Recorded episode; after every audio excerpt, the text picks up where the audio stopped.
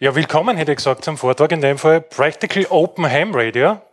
Wir haben lange gedacht, was für einen Subtitel nehmen wir. Und wir haben den gefunden, nämlich Best Hobby, was es gibt. In jedem Fall, genau. Äh, ich möchte auch, äh, das wollte ich immer schon mal machen, die Menschen im Internet begrüßen. Und weil es eine Aufzeichnung ist, auch die Menschen in der Zukunft. Aber nicht alle Einzelne bitte, nicht alle Einzelnen. 2018 und mal schauen, wann wir das das nächste Mal sehen. Finde ich spannend. Okay. Gut, steigen wir schnell ein. In dem Fall, damit ihr wisst, mit wem ihr hier zu tun habt, wer euch da jetzt die nächsten 45 Minuten da jetzt begleiten wird. Ich ja. darf euch einen Patrick vorstellen. Macht schon neun Jahre, ist ein Funkamateur, ein bisschen jüngeres Baujahr, ist ein Prüfer für den Amateurfunk gewesen am BM, BM, als lokalen Funk. Ja. Ausbildungsinstitut natürlich und ist Kursvortragender, kennt sich mit SDR super aus und tut auch sehr gern contesten. Genau. Und hört für die Andersgläubigen natürlich unter dem Namen OSE, BSE.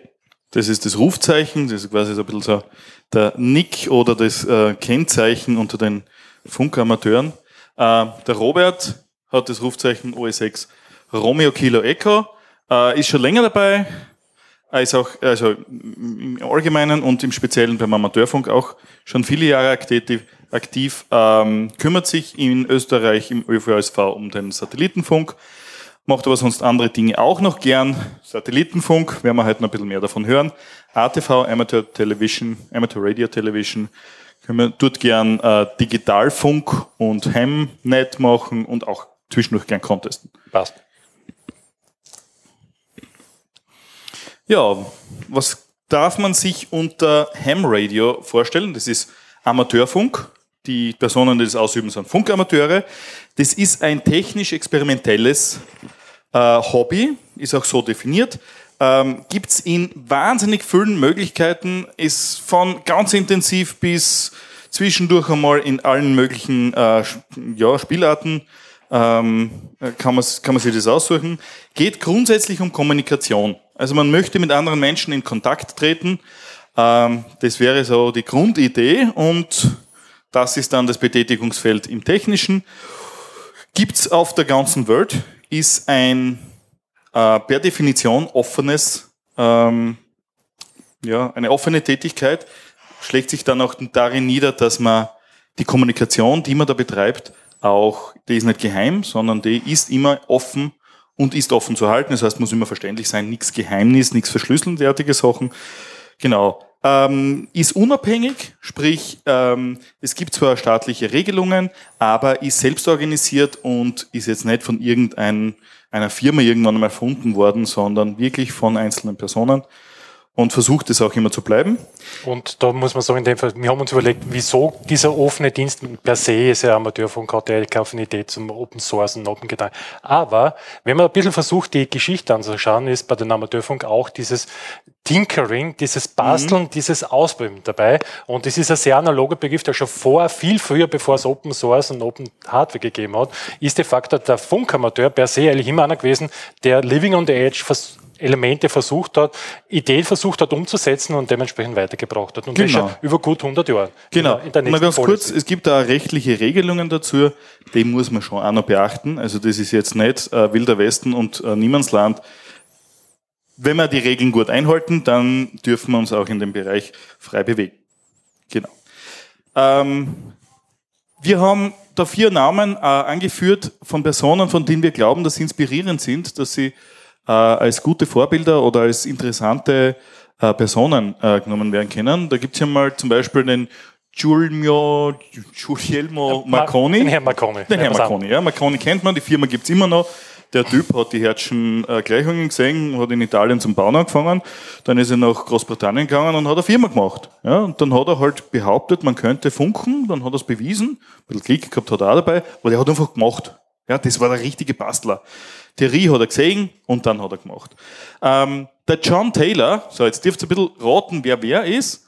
Ähm, das ist der Herr Marconi. Der John Taylor ist ein Physiker.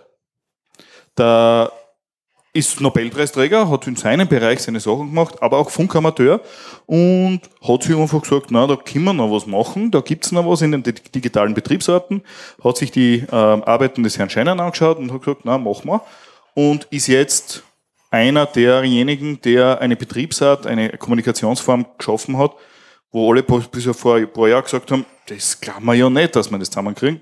Geht, natürlich. Das ist der Herr mit dem äh, gewinnenden Lächeln in der Mitte. Der Herr Faraday, der ist schon, der hat im 18. Jahrhundert gelebt, war Sohn eines Hufschmieds und hat Grundlagen der Elektrotechnik äh, entdeckt. Und der war echt ein exzellenter Experimentator. Teilweise gibt's noch die Geräte, die er gemacht hat, die sind noch funktionsfähig. Der hat sich überlegt, wie ist es, wenn wir da Magneten und Strom und Dingsel da hin und her und hat auch gut interpretiert und damit echt tolle Sachen gemacht. Der Herr Heaviside, also da oben in der Mitte, das wäre der Herr Faraday und der Herr Heaviside äh, hat Telegrafie gelernt und dann hat er Grundlagen der Mathematik für so Vektorrechnung und äh, so Differentialrechnung gemacht und hat äh, da unglaubliche Arbeiten geleistet. Auch einer derjenigen, die gemacht haben und sind für uns gute Vorbilder. Ja, wenn wir den dem hinkommen, wieso jetzt diese Leute natürlich, auch, was auch Leuchtfeuer sind, ist die Idee natürlich dahinter, was ist der Anknüpfungspunkt und wir sagen natürlich, auch der Amateurfunk ist eine Art des modernen Thinkerings. Wieso? Die Leute haben eine Idee, sie glauben, das könnte funktionieren, sie versuchen es, sie kommen dann darauf hin, okay, das geht wirklich und geben dieses Wissen weiter. Und dieser Zyklus, dieses wiederholten Zyklus ist eigentlich in unser Verständnis eigentlich ein Zyklus des modernen Tinkerings und der kommt von Software bis Hardware immer durch den ganzen Zyklus durchwegs durch die Bank.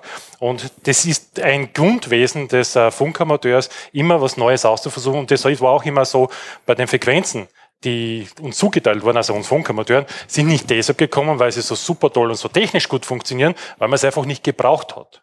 Und äh, der Funkamateur war einfach so, probieren wir mal, schauen wir mal, wie geht's in dem Fall. Und ist aufgekommen mit ein bisschen Antennentechnik, mit ein bisschen Betriebstechnik, mit Software, da kann man das was machen. Die Industrie hat es wieder erkannt und hat es wieder weiterverwertet, wie zum Beispiel die Handys, würde es heute nicht geben, wenn es keine Funkamateure gibt. Sendenempfänger ist eine klassische Erfindung aus dem Jargon der genau. Funkamateur genau. heraus. Und der Begriff Open Source war da vielleicht bei den Funkamateuren immer schon irgendwie da. Man hat geteilt. Man hat einfach geschaut, äh, ich, ich kann was, ich habe eine Idee, ich tausche die Ideen aus, ein anderer arbeitet mit der Idee weiter. Wir teilen uns das. Das mit der Lizenz und so, das hat es damals noch nicht ganz so äh, scharf gegeben. Äh, und jetzt mittlerweile gibt's haufenweise Software, Open Source Software für äh, Amateurfunk, haufenweise auch Open Hardware. Und ein bisschen was wollen wir uns jetzt, euch jetzt vorstellen. Davor noch ein Wort zu den Regeln ist mir persönlich ein Anliegen. ähm, Regeln braucht man. Also jetzt gibt es oft ähm, Menschen, die kommen mit dieser Funktechnologie in Kontakt, merken, da ist es jetzt sehr viel leichter, mit weniger Hardwarewissen kann ich arbeiten. Die Welt steht mir offen. Ja, aber. Ähm, das ähm, Frequenzspektrum ist ein geteiltes Spektrum, das kann man sehr schwer ein, einfangen, vielleicht mit guten Leitungen, die nicht abstrahlen, aber sonst ist, bin ich sehr schnell beim Nachbarn im Garten drinnen. Und das geht international. Also wenn ich die richtige Frequenz wähle und mit 5 Watt Sendeleistung sende, kann sein, dass ich die Kommunikation in, auf einem anderen Kontinent auf der Frequenz störe, weil ich bis dorthin trage. Also muss man sich überlegen, was man tut. Dementsprechend hat es ziemlich bald schon mal gesetzliche Regelungen gegeben und die gibt es natürlich immer noch. Ähm, wie man im Amateurfunk vorzugehen hat. Die anderen sind noch viel ärger reglementiert. Die müssen sich äh, viele Dinge kaufen. Wir kriegen es sehr günstig. Und dazu gibt es internationales Recht, internationale Abkommen und auch nationales Recht. Ganz klar. Äh, man muss gewisse Fertigkeiten nachweisen im Betrieb. Wie arbeitet man miteinander? Wie reden wir miteinander, damit man das richtig macht? Ähm, man muss auch wissen, wie das funktioniert. Da bin noch ich derjenige, der das immer vortragen darf. Was macht die Sonne mit unserer Atmosphäre und welche Auswirkungen hat das? Wann geht es besonders gut, wann geht es nicht gut? Oder wann hören sie mir auf dem anderen Ende der Welt? Manchmal hören sie, wann hören sie mir nur da? Ähm, wir brauchen auch technisches Wissen. Wie funktioniert so ein Funkgerät? Wie baue ich eine richtige Antenne? Was bedeutet das? Das muss man abkönnen. Und wichtig auch, das ist zwar keine das ist sehr, sehr wichtig. Keine geprüfte und keine ähm, rechtliche Regel, aber wir haben auch einen guten Ton untereinander und da gibt es einige Regeln, die wir den Ham Spirit nennen. Den Ehrenkodex, den wir haben. Genau. Und da geht es um ja, Respekt, um einen feinen Umgang miteinander, ähm, wie man wie es macht, so dass man sie nicht äh, beim Hobby, das ja auch Freude bereiten soll, in die Haare kriegt oder sonstige Probleme hat. Äh, mir ist wichtig, zu, noch darauf hinzuweisen, Amateurfunk ist ein offener Dienst, jeder darf das hören. Das ist öffentliche Kommunikation. Ist man vielleicht sonst nicht ja, alle auch natürlich, ja. Äh, gewohnt. Da sind wir jetzt öffentlich, das wird gestreamt. So ist dann die Regel. Ähm, jeder darf zuhören, senden dürfen aber nur diejenigen, die nachgewiesen haben, dass sie keinen Schaß bauen. Und es gibt auch Funkdienste, die nicht für alle Ohren bestimmt sind, geschlossene Funkdienste, Polizeifunk. Ich glaube, das ist so einigermaßen nachvollziehbar. Mittlerweile schützen sie dich technisch, aber die sind nicht für mich bestimmt und ähm, ich darf sie nicht hören und verwenden. Bitte auch auf solche Sachen aufzupassen. Es gibt dafür andere Frequenzen Regeln, ähm, damit man einfach gut zusammenspielt und ähm, das ist nie, wie gesagt, nicht der Wilde Westen und nicht das Niemandsland. Ja, da sind wir schon beim Zoo. Was kann man alles damit machen? Äh, ich versuche einfach nur kurz einen Abriss zu geben, was an Betriebsarten, Betriebsarten, wenn man sagt, das sind die Spielarten, die wir machen können, das einfach im Morsen. Das einfach einen Träger setzen, Sender aus, Sender ein, nennt sich Morsen in dem Fall, ist wie eine Geheimsprache. Das Morsen gibt es schon ewig und alt. Und es gibt auch eine Schule in Graz, die das vermittelt. Das ist die Morse-Schule in Graz. Da jeden mag, der kann da gerne dort teilhaben und diese Geheimsprache lernen. Also da gibt es viel Zulauf sogar von sehr jungen Leuten dabei. Sprechfunk. Sprechen ganz normal mit so einem Funkgerät in dem Fall und mit UKW-Gerät zig Kilometer über Repeater weiter oder sonst über Kurzwelle global, natürlich abhängig von den Ausbreitungswegen, sprich mit der Reflexion der Atmosphäre agierend. Digitalfunk, natürlich Analogtechnik hat es nicht auch bei uns gegeben, aber jetzt Digitalfunk auch. Da gibt es eigene Netze, IP-vermittelte Netze, Whisper, quasi das, das Hören unter dem Rauschen, Paktor, eine Art Fernschreiben, die diese Betriebsart auch ausnutzt und auch Packet Radio, ein einfachster Datentyp, Datenaustauschelement mit dem man auch äh, von A nach B mittlerweile global was senden kann. Mhm. Wir haben auch eigene Netze, wir nennen es Hemnet, das ist ein eigenes IP-Netz, geschlossenes Netz. Wir haben ein eigenes E-Mail-System, ist BSK-Mail und, und, und, und Positionsfunk wie APS und das ist nicht genug. Wir manchmal, wenn wir ganz schräg drauf sind, verwenden wir den Mond als Reflektor zur Kommunikation. Wir haben eigene Satelliten, wo wir drüber funken. Wir machen Funk- und Orientierungslauf dazu, Notfunk und wir sprechen auch mit ISS. Also de facto auch noch Eigenbau bis kommerziell ist also im Prinzip eh alles eigentlich. Ja. Also ein sehr großer Zoo, der da da ist. Genau. Es gibt viele Varianten und es ist für jeden was dabei, in jeder Intensität, in jeder Preisklasse. Äh, in jeder, ja, es gibt sehr viele äh, Aspekte dabei. Ja. Gut, dann kommen wir in ein Thema der Spielart, in dem Fall Satnox. Satnox ist ein Projekt, was äh, eigentlich sehr klassisch aus der Open Source Community herausgibt, wurde gegründet eigentlich aus der Universität in, in Griechenland.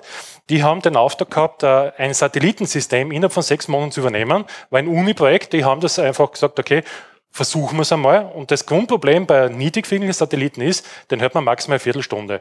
Ähm, vom Hören auch in dem Fall, wenn man Satelliten hört, da ist schon mal so ein Element, was Funker da haben. Antenne, diese Antenne ist eine klassische 70 Zentimeter Antenne, die es ermöglicht, die Signale von oben zum aufzunehmen. Man sieht es auch da in dem Fall, da ist es in dem Fall eine gesteuerte Antenne. Dieses Satnox-Projekt hat eine Eigenheit, dass erstens die Informationen, die dort gesammelt sind, öffentlich zugänglich sind. Man legt sich einen Account an und kann Daten dementsprechend partizipieren installieren. Man kann seine eigene Station betreiben. Wie betreibt man sie? Man braucht eine Antenne.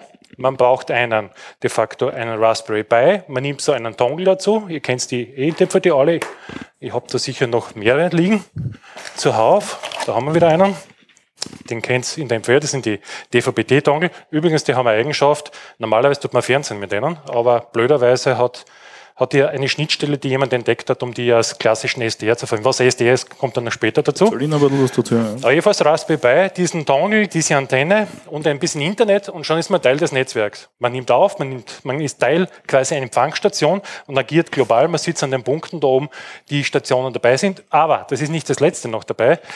Die Kollegen haben nämlich dann auch Anleitungen, STL-Files gemacht, dass man sich die mechanischen Teile dazu drucken kann. Das heißt, man kann nicht nur Antenne wie die fix positioniert, sondern auch eine drehbare Antenne machen. Wofür wird es genutzt?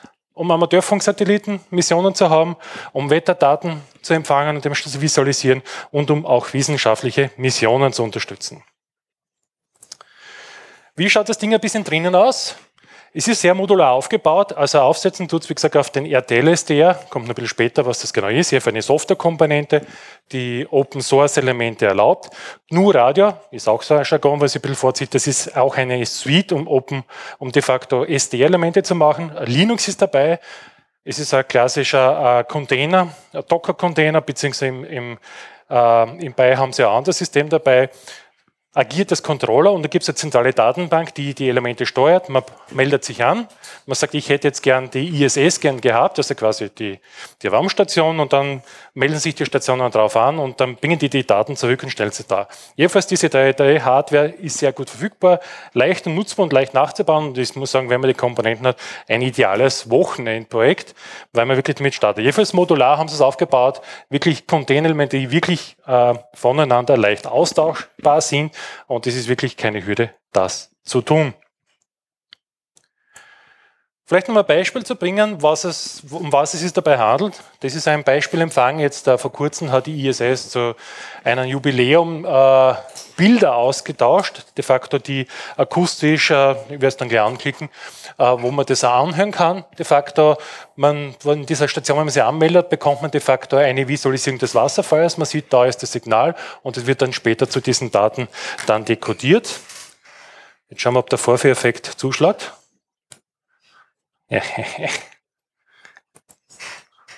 ja, genau. Mm, okay. Aber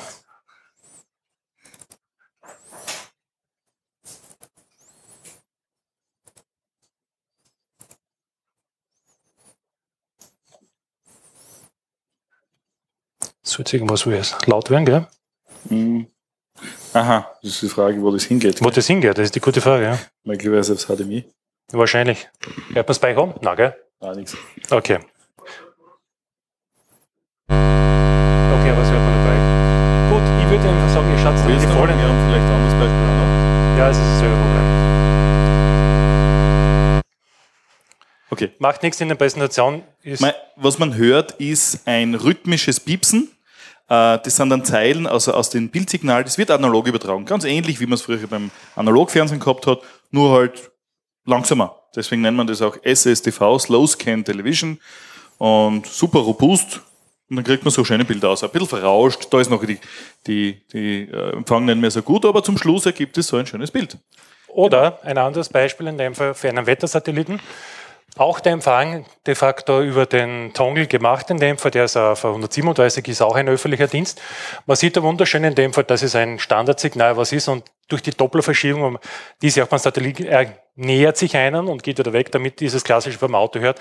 Man hört es lauter, äh, höher und man hört es tiefer. Das ist gleich auch beim Satelliten wird da das korrigiert von der Software am Raspberry Pi und man schafft es damit wunderschön das Signal zu machen. Und wenn man es dekodiert, sieht man in dem Fall da, in dem Fall der, der Kollege Alessandro, der hat das sicher, der glaubt, das ist Europa, da ist Italien, sieht man ein bisschen was. Das muss in der Wetterlage von Italien gewesen sein. Das sind öffentlich zugängliche Daten, kann jeder frei empfangen, überhaupt kein Problem, wenn man die richtige Hardware hat, natürlich. Aber so ein Dongle reicht, also plus Antenne. Oder das nächste Beispiel, in dem Fall, Link, dann kann man auch später dazu machen, ist dies, es gibt eine Spieler dabei äh, im Satellitenteil, das ist das ARIS-Projekt. Das ARIS-Projekt ist das Amateur Radio over der Internet, uh, International Space Station. Und es geht eigentlich darum, dass Schulen und Kinder mit den, mit den Astronauten und Kosmonauten sprechen können. Und äh, das wird übertragen dann im Amateurfunkband und man kann ja. da wunderbar dazuhören zu dem Projekt, was in Graz war, der Lausidier genau, dazu bringen. Aber jedenfalls, das war ein Projekt, was vor kurzem war, nämlich äh, in, in Amerika drüben und äh, die haben das auch im Internet gestreamt und es ist halt, die Kinder haben die Möglichkeit, den, den Fragen zu stellen, einfach eigentlich sehr atypische, nichts übliche, was isst du und wie, wie ist dein Tag, sondern wirklich ganz spezielle Geschichten. Aber vielleicht genau. kannst du sagen, wie es in Graz war. Ja, ähm, das soll ich gerne nachher, wir sind von der Zeit aber Sind wir in der Zeit schon knapp? Äh, was man da links sieht, ist jetzt einfach nur die Antwort vom, vom Astronauten, weil das, was aufgeht, das hört man natürlich nicht, das hört nur, nur der, der sitzt ja weit entfernt. Aber auch das kann man sich dann nachhören. Sehr spannend. Links funktionieren, gehen dorthin. Genau. Eine Möglichkeit auch ist noch, äh, dass man ähm, Satelliten im wissenschaftlichen Betrieb äh, über Amateurfunkfrequenzen äh, betreibt und Da hat es schon mal ein Projekt gegeben von der ESA, um so ein Bodenstation-Netzwerk zu betreiben, das dann gemeinsam mit diesen ähm, Satelliten arbeitet. Aus dem hat sich dann auch ein Satellitenprojekt entwickelt, QB50, wo man 50 universitäre Satelliten startet zur ähm, Analyse der Atmosphäre. Und auch ein sehr spannendes Projekt. Da hat es mal einen Satelliten gegeben, der ist vor 37 Jahren, glaube ich, gestartet worden. Und plötzlich war er weg. So ein Sonnensatellit, der hat sich dann um, den, um die, um die äh, Sonne bewegt, ist der Erde vorausgelaufen und irgendwann kommt er zurück. Und dann hat es dann am Funkamateur gegeben und der hat gesagt, Moment, den werden wir doch irgendwie wieder zum Betrieben, äh, zum Betreiben kriegen, baut sich ein Funkgerät, also die Hardware dazu, sucht sich eine große Antenne, also Arecibo, das ist das Größere, was wir haben, und hat wieder mit dem Satelliten sprechen können. Die NASA hat dann das erlaubt, dass die den in Betrieb nehmen. Sie haben mit dem Kommunikation äh, geschafft. Dann war er leider irgendwie weg. Man weiß es nicht. Aber es hätte auch sehr gut gehen können. Es war schon ein großer Erfolg. Auch sowas gibt. Also gibt viele alte Satelliten. Manchmal wachen sie wieder zum Leben. Aber nicht nur alte, es gibt auch die modernen Satelliten. Eines, wie gesagt, die rechte Seite, das ist der Satellit, was die in sechs Monaten in Griechenland gebaut haben, wirklich Open Source. Es ist nämlich gerade in diesem Selbstbau der Satelliten gibt es ja einen Normfaktor 10 mal 10 mal 10, also diesen 1C-Faktor. Und äh, die haben die komplette Hardware, die komplette Software und auch die, den Aufbau und den Testelementen Open Source und Open Hardware-mäßig zur Verfügung stellt. Also das ist etwas, was eher nicht so die Regel ist, normalerweise, weil man versucht auch Geschäft auszumachen. Aber die haben gesagt, weil sie es geschafft haben, geben sie das Wissen weiter und die haben sogar eine Firma gegründet, um genau solchen äh, Entrepreneurs quasi in diesem Umfeld zu unterstützen. Aber, wie gesagt, gibt nicht nur die Griechen, sondern es gibt auch in Graz hat es einen Satelliten gegeben. Genau. Und da hat es den, oder gibt es den Mursat, ein Satellitenprojekt mit einem Kunstaspekt dabei, ähm, auch im Grazer Realraum ähm, mitentwickelt. Äh, das Ding ist dann so groß, ja, ungefähr wie so eine Flaschen. Ne? Also, das ist nicht ganz gleich groß, aber das Ding ist ein fertiger Satellit und viele Teile von dem Satelliten sind schon fertig gebaut worden. Die Startmöglichkeit hat dann gefehlt. Ähm, aber gibt es jetzt nur Personen, die äh, hier anwesend sind, die äh, bei dem Projekt mitgearbeitet haben? Also wer will, kann auch da Kontakt ähm, schließen. Das wäre auch so ein Projekt gewesen, Open Source übrigens. Ja? Gut, wir haben immer schon ein bisschen da gesprochen von äh, SDR, und äh, SDR ist die Abkürzung für Software Defined Radio. Wir gehen ein kurzer Bild in den Blick, wieso das Ganze? Weil eigentlich bis zum 1984 war es klassisch, ein Funkgerät eigentlich nur mit komplementären Elementen zusammenzubauen, mit Transistoren, mit Halbleitern, aber immer komplementären Elemente. Das heißt, es war einfach wirklich ein Know-how notwendig, das klassisch als Komponenten aufzubauen. Mit der Software Defined Radio, also mit Einzug der IT dort an dieser Stelle, war es möglich, plötzlich diese Komponenten zu simulieren, in einer Form darzustellen und eigentlich auch mathematisch abzubilden. Ja? Mhm. Und das hat nicht dann einen starken Durchbruch gegeben, genau. nämlich Hardware da oben, genau. der GNU-Radio. Genau, das Softwareprojekt, ein offizielles GNU-Projekt, um alles zu richten, um eben ähm, Funk in weiteren Sinne in Software zu machen. Dann war die Geschichte mit diesen DVB-T-Dongles. Plötzlich gibt es so einen Treiber und das Ding kann ohne Vorverarbeitung Daten oder äh, Funkquellen äh, aufnehmen und, und, und, und verfügbar machen. Und dann hat es eine Open Source Hardware mit mehr Leistung gegeben, das USRP, Universal Software Radio Peripheral. Und ganz plötzlich sind Softwareentwickler da reingekommen und es wurde möglich, da in Software Dinge zu machen, wo man vorher Elektronikwissen und Entwicklung und Löten und Fingerverbrennen und was man alles gehabt hat. Genau. Und mittlerweile gibt es da einen Haufen äh, Hardware. Wir haben da ein bisschen was da zum, zum Herzeigen. Unter anderem sehr interessantes Lime SDR-Projekt oder RPDX, ja. ähm, die wirklich sehr leistungsfähig sind, einfach günstig und wirklich einladen, die, die Spielwiese zu betreten ja, und sich um zu überlegen, welche Spiele man da spielen kann. Zum Teil haben sie Empfangsmöglichkeit, zum Teil auch senden, wieder aufpassen, senden hat, hat äh, rechtliche Beschränkungen. Ja, und natürlich, äh, es ist nun nicht beim Empfang stehen geblieben, sondern man hat es auch geschafft, ein bisschen die Interableitung geschickt auszunutzen und sogar Folie, Sendefunktionen wie RPTX und LimeSDR genau, dazu genau. machen. Aber mehr dazu vielleicht in den Folien, wo es da Genau. Jetzt und die Idee ist jetzt eben das, was man sonst in Hardware macht, in mathematischen Modellen, die man in Software umsetzen kann, zu modellieren und dann die Dinger zusammenzustecken. Das geht in Software viel leichter als in, in Hardware, da muss man wirklich Dinge bauen und, und ja, kompilieren, es, es geht, geht flott, ne? Manchmal Kaffee. Ähm, Änderungen sind natürlich auch sehr schnell möglich. Äh, ich kann die, die, die, das Arrangement schnell anders machen. In Hardware muss ich das alles entlöten, wieder neu löten, eine neue Platine bauen dafür vielleicht. Also das hat die Prozesse auch sehr viel schneller gemacht. Unten haben wir ein schönes Beispiel, wie das von einem ins andere übertragen werden kann. Und das hat jetzt bei den Funkern eine neue Gattung ins Spiel gebracht. Bis dorthin waren das so die Elektroniker und die ähm, Betreiber und diejenigen, die sich halt das fertige Zeugs gekauft haben. Auch das ist okay und, und, und gibt's. Und plötzlich sind da die Softwareentwickler da. Und die machen das ganz anders. Die brauchen nicht lang Hardware bauen und irgendwo bestellen und, und teuer und Geld investieren. Plötzlich ist es Zeit. Ja, am Wochenende, Student, nicht für Geld, aber was tue ich? Ja? Ähm, plötzlich ist Zeit, die Ressource, die man einsetzt und das Spiel wird ein anderes. Und auch jetzt etwas, das hat vielleicht nicht nur mit der Software zu tun, sondern vielleicht auch mit, der, mit, mit, mit den neuen Medien, mit Internet, mit der Kommunikationsmöglichkeit. Plötzlich muss man nicht mehr lokal zusammenkommen, sich eine lokale Gruppe gründen, sondern man hat eine Community, die man online findet. Man trifft sich noch nie, aber man hat die gleichen Mittel zur Verfügung und teilt das Wissen so. Äh, man muss nicht zusammenkommen, man kann parallel arbeiten, jemand arbeitet in Australien und bis der sein Patch fertig hat, habe ich gut ausgeschlafen, kann ich weitermachen. Genau. Äh, unten noch ein kleines Beispiel. Das ist kommerziell. Das ist ein richtiges Schlachtschiff. Da kann man einige Hekto-Euro und Kilo-Euro äh, dafür aufwenden. Das ist dann eher Tablet. Da weiß man ungefähr, was das kostet. Diese Dinger gibt's für 20 Euro aufwärts. Hm, so sind die Preiskategorien. Können ähnliche Dinge. Ja. ja. aber es bleibt auch nicht bei dem stehen. Es gibt da durchwegs auch hier spannende Elemente, vielleicht äh, gerade auch abwesend in dem Fall. Äh, den Tongle habt ihr ja schon gesehen in dem Fall. Das ist der, der dieser blaue Teil dabei. Da gibt es ein paar Typen, die man gut finden. Aber die neueste Hype ist wirklich in dem Fall das da. Wir haben einen Listenmoderator für den 11L2K. Ich sage mal einfach Worten, mit einem einfachen VGA-Konverter kann man auch senden. Aber vielleicht sagst du noch ein paar Wörter. Genau, dazu. ja. Also hat man schon in den 90er, in den 80er hat man das gewusst, dass man Signale, die auf einen Monitor gehen, beim zweiten Monitor irgendwie mitschauen kann, wenn man das Timing richtig hinkriegt. Und da gibt es die Dinger, die gibt es für 5 Euro. Wenn sie teurer sind, dann sind es die falschen. Ja? Wirklich. Ja? Und die Dinger, die verwandeln einfach das, was im Rahmen steht, in digitale Signale. Das ist es. Mehr tut es nicht. Und naja, was macht man damit? Eigentlich ist es ein Funkgerät.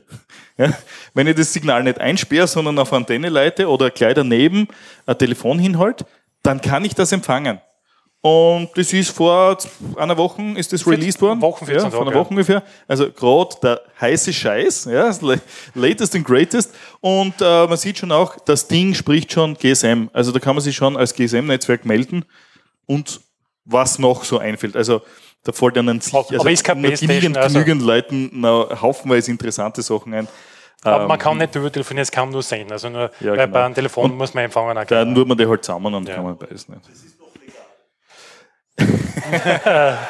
Aufpassen, ja, diese gute Frage. Es gibt Grenzwerte, unter dem gilt es Rauschen. Ja?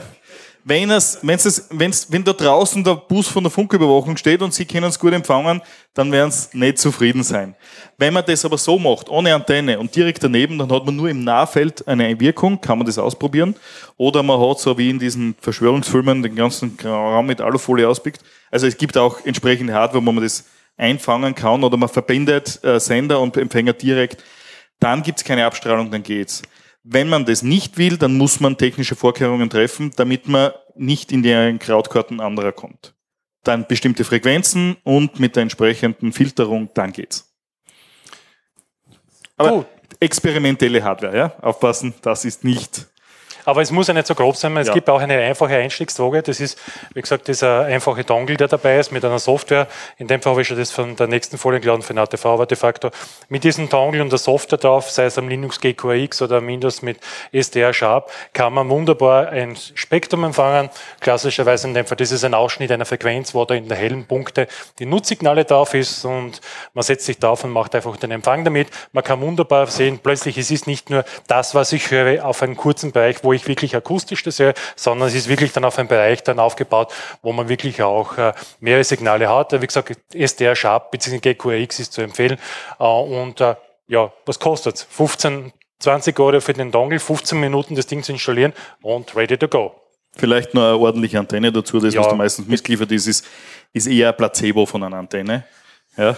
Äh, die technisch Versierten erzählen eigentlich nachher, wie es bis besser geht. Ja, Da kommt man dann drauf. Ja. gut. Das Ganze, ja, Aber das Ganze kann man natürlich auch mit Netzwerk machen in dem Fall, wenn man de facto sagt, man nimmt diese Software, diesen Empfänger und hängt da ein Netzwerk dazu.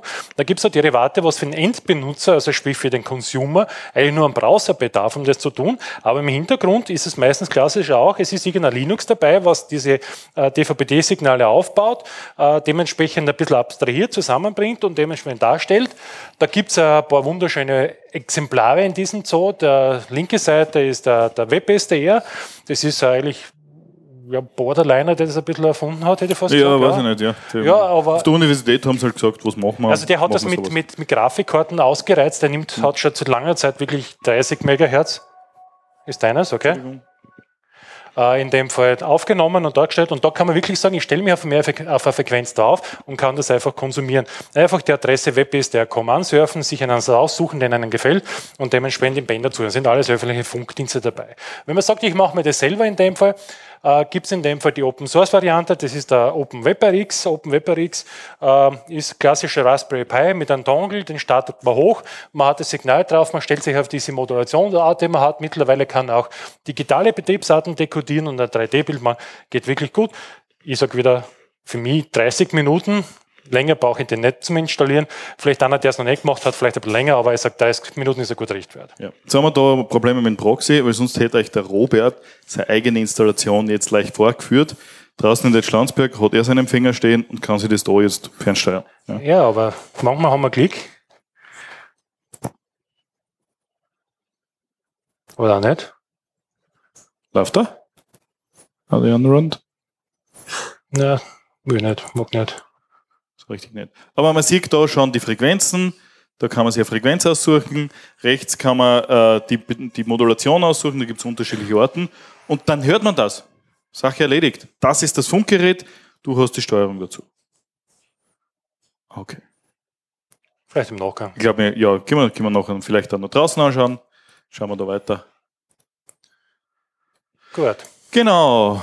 Aber wie gesagt, das war eigentlich der Einstiegsweg. Der eigentliche, wirkliche Königsklasse ist ja dann mit Nu-Radio. Zum Beispiel. Und da gehe ich jetzt wirklich an den Experten, der das besser Ja. weiß. Also das ist noch eine, eine Sammlung von verschiedenen Funktionsblöcken. Die kann man dann programmierter, geschriebener Art und Weise zusammenstecken. Ist Python programmiert, ist glaube ich recht zugänglich. Oder mittlerweile gibt es auch grafische Interfaces. Dann nimmt man sich noch so einen Block. Das ist halt dann vielleicht die Schnittstelle zum Funkgerät. Dann nimmt man da halt vielleicht ein Ding, das die Frequenz verändert. Dann nimmt man ein Ding, das diese Demodulation durchführt. Dann nimmt man ein Ding, das auf die Soundkarten ausspricht. Und auf einmal hat man einen Empfänger gebaut. In die andere Richtung geht es natürlich auch. Dann baut man sich noch einen Schieberegler dazu, damit man das auch noch besser einstellen kann. Alle diese Dinge gehen. Oder so ein Grafikelement, dass mir das anzeigen kann, wie das Signal ausschaut. Viel mehr ist da der Aufwand nicht. Es gehört natürlich schon ein bisschen Wissen dazu. Ja, es ist Signalverarbeitung im weiteren Sinne. Ich muss schon wissen, was es tut. Aber ich muss mir da jetzt nicht mehr speziell diese Chips da zusammenlöten oder irgendwelche Oszillatoren bauen oder und so weiter und so fort. Genau. Äh, Robert, bereitest du es vor? Ich bereite das vor, ja. Bis zur nächsten Folie. Ja, genau. Genau. Ähm, es gibt dann auch noch äh, Projekte, wo man Fernsehen übertragen kann. Äh, auch eine, eine äh, lustige Spielerei äh, auf verschiedenen Frequenzen und das auch dann wieder empfangen kann. Den Empfänger hat er da herumstehen. Ich lasse ihn gerade einmal wieder booten. Ja. Äh, ist so ein Raspberry mit Genau. seinem Schild drauf. Und der Sender ist auch nicht viel was anderes, da baut man sich ein entsprechendes Modul dazu. Das ist dann, wenn man die richtige Lizenzierung hat, als Funkamateur, vollkommen legal, hat auch gute Qualität und dann passt es. Und dann hat man am Schöckel oben ein entsprechendes Gerät stehen und in der ganzen Steiermark können die äh, Zuschauer diese Signale empfangen. Vollkommen in Ordnung. Ja. Äh, Open Source Software von unten bis oben durch. Ja. Und genau. Robert könnte das dort demonstrieren. Hast du das jetzt? Ich habe es jetzt nochmal im Reboot-Modus. Da Okay, sparen wir uns die Zeit, drauf Genau. zu warten. genau. Gut. Aber vielleicht Ja. noch ein Thema, das auch sehr spannend ist, weil es gerade ein bisschen passt, was wir mit Taylor vorher gehabt haben. Es gibt äh, die, den ersten Satz lasse ich, das ist deiner. Ja. Aber das, das Netz in dem Fall hat die Möglichkeit, äh, unter dem Rauschen Signale festzustellen. Wieso ja? das geht, äh, das wird der Bartik äh, Vielleicht in einem Satz. Aber ich lasse Bartik jetzt sagen, weil er plastisch ja, Es gibt ja Shannon-Theorem, äh, wie viel Bandbreite bekomme ich über den Kanal durch. Wenn ein Kanal Brot macht, dann wird es natürlich mehr, klar. Äh, oder wenn ich, wenn ich sehr deutlich spreche. Ja? Wenn, wenn, wenn ich sehr gut verstanden werde, kann ich schneller übertragen. Wenn ich sehr schlecht verstanden werde, muss ich einfach entsprechend langsam sprechen. Und man kann es so weit treiben, dass man schon im Rauschen vom Ohr hört nichts mehr hört oder auch so auf so einem Diagramm nichts mehr hört. Nur wenn man das über sehr lange Zeit integriert, kann man das Rauschen außerfiltern und übrig bleibt das Signal.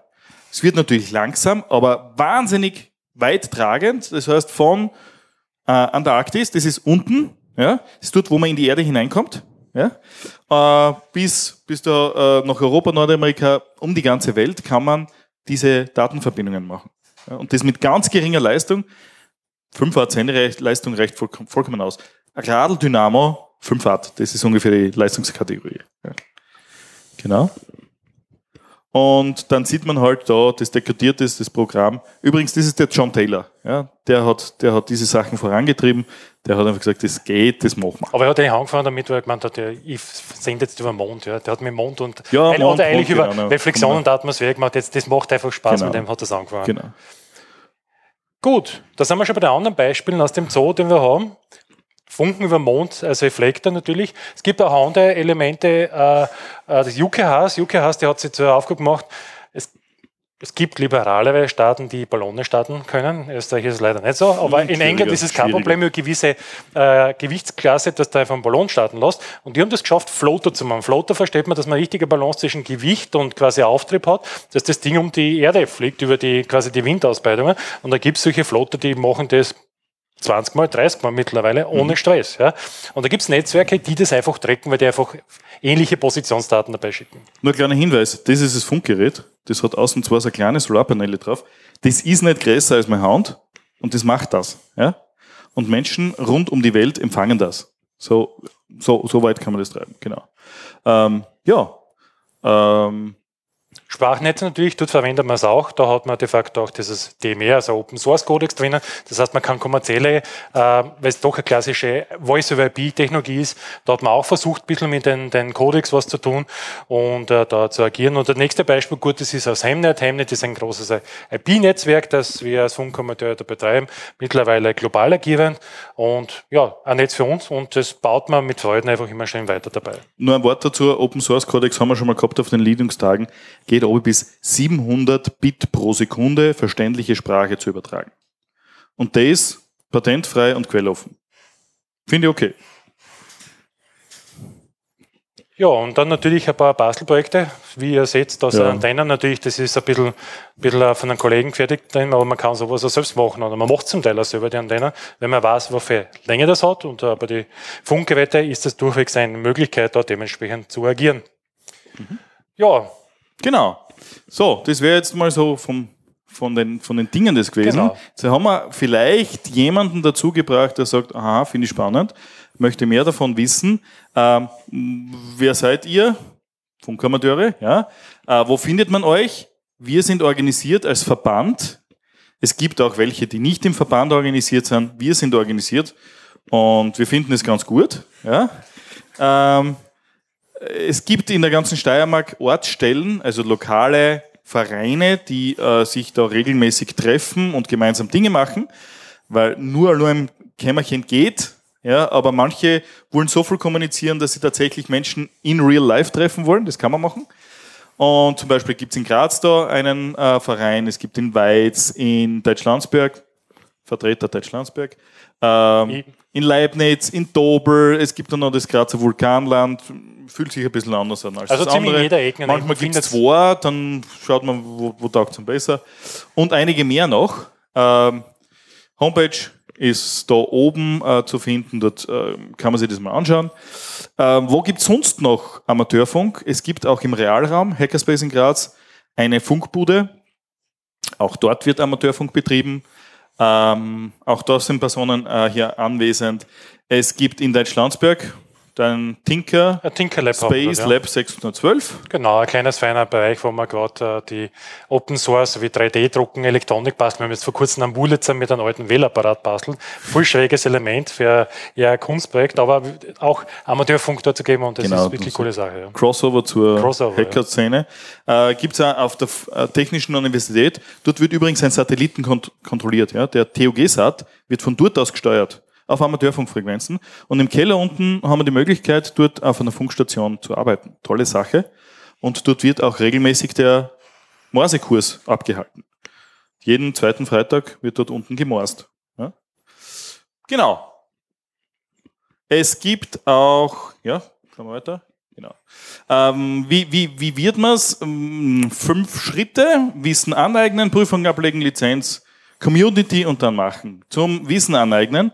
Jetzt kennt man das natürlich, ich fange von unten an, im Eigenstudium machen. Geht, kein Problem. Äh, vielleicht für manche leichter, das mit jemandem gemeinsam zu lernen. Oder man nimmt den organisierten Kurs, ähm, der an, in acht Samstagen zum Funkamateur machen soll. Dann geht man zur Fernmeldebehörde, legt dort eine Prüfung ab, bekommt ein Zeugnis, da steht drauf, dass man gewisse Dinge kann. Und mit dem geht man nachher zur nächsten Tür bei der Behörde und sagt, ich hätte gerne bitte für einen Einwurf von wenigen Münzen eine offizielle Bescheinigung, dass ich mitspielen darf. Das ist dann die Lizenz, da kriegt man nachher so ein Rufzeichen und dann ist man dabei. Dann könnte man, wie gesagt, zu Hause im Kämmerchen oder man spricht mit anderen Menschen, versucht da in die Community äh, einzutauchen und dann machen. Idee, ausprobieren. Ja, nicht zu lang denken, machen, ausprobieren. Theorie gibt's viel, Praxis sagt meistens noch ein bisschen mehr. Genau. Und dann teilen und dann haben die nächsten eine Idee und können weitermachen. Und wenn wir beim Machen sind, das ist genau der richtige Punkt, wo wir jetzt in den Open Source einsteigen, nämlich von den GNU-Radio, damit ich nicht umsonst gestartet habe.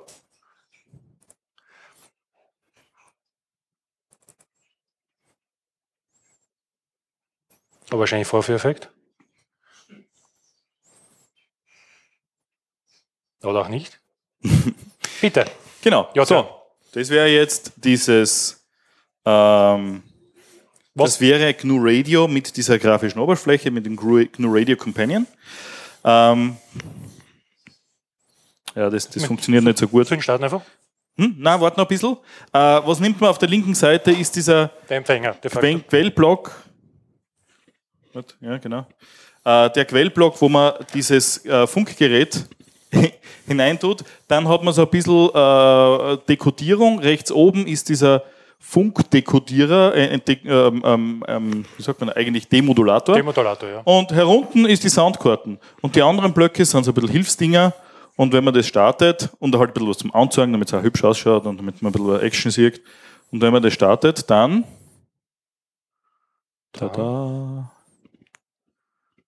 So, für, welche, für welchen Sender machen wir gerade Werbung? Wir machen für ein Privatradio. Genau. Werbung. Und dann stellt man Frequenz ein, zum Beispiel 99.1 ist in dieser Gegend etwas, was man gut empfangen kann. Und dann sieht man da in der Mitte diesen Zacken, der da äh, rauskommt, sieht man als empfangendes Signal. Ich werde das da ein bisschen gleich, ja, ein bisschen glätten drüber, dann sieht man es besser. Und nachher sieht man, da kommt Audio raus. Also ihr seht es jetzt, äh, unter günstigen Umständen hört man es auch. Ja. Das ist Radio viel anders funktioniert ein sonstiges Radio auch nicht. In dem Fall mit so einem kleinen Kastel und Software. So, ich glaube, unsere Zeit ist aus. Haben wir noch Zeit für Fragen? Wie viele Minuten haben wir noch für Fragen? Zwei? Nein. Zwei Fragen? Okay. Gibt es von jemandem Fragen? Oh, Frage da hinten.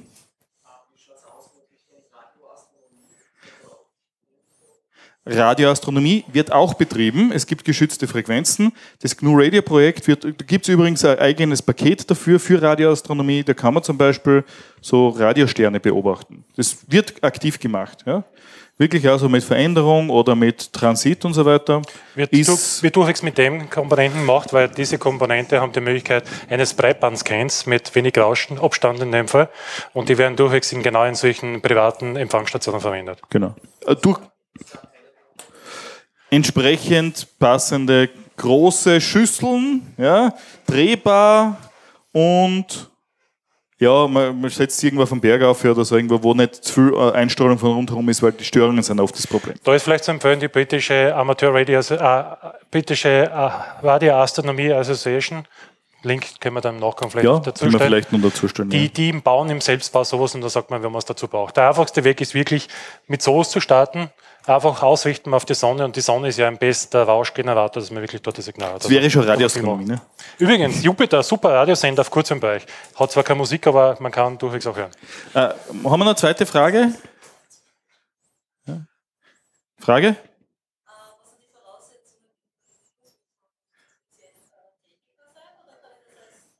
Die Frage war nach den Voraussetzungen für den Kurs. Wir nehmen alle. Wir haben schon Fleischhocker dabei gehabt, die haben gezweifelt, aber sie haben es auch geschafft. Äh, Interesse, die entsprechende Zeit, eine Bereitschaft, was zu lernen. Es ist ein technischer Teil dabei. Wir glauben, dass es jeder schafft. Ähm, kommen, machen. Die Erfahrungen sind, dass manche sie leicht tun, manche tun sie schwerer, geschafft haben es noch alle. Ja. So, ich glaube, das waren die zwei Fragen. Gibt es noch sonst irgendwas Dringendes? Dann sagen wir herzlichen Dank Herzlichen für die Dank, Aufmerk- Aufmerksamkeit. Und draußen gibt es noch Stände von Funkamateuren und anderen Leuten, die derartige Hardware haben. Also einfach fragen.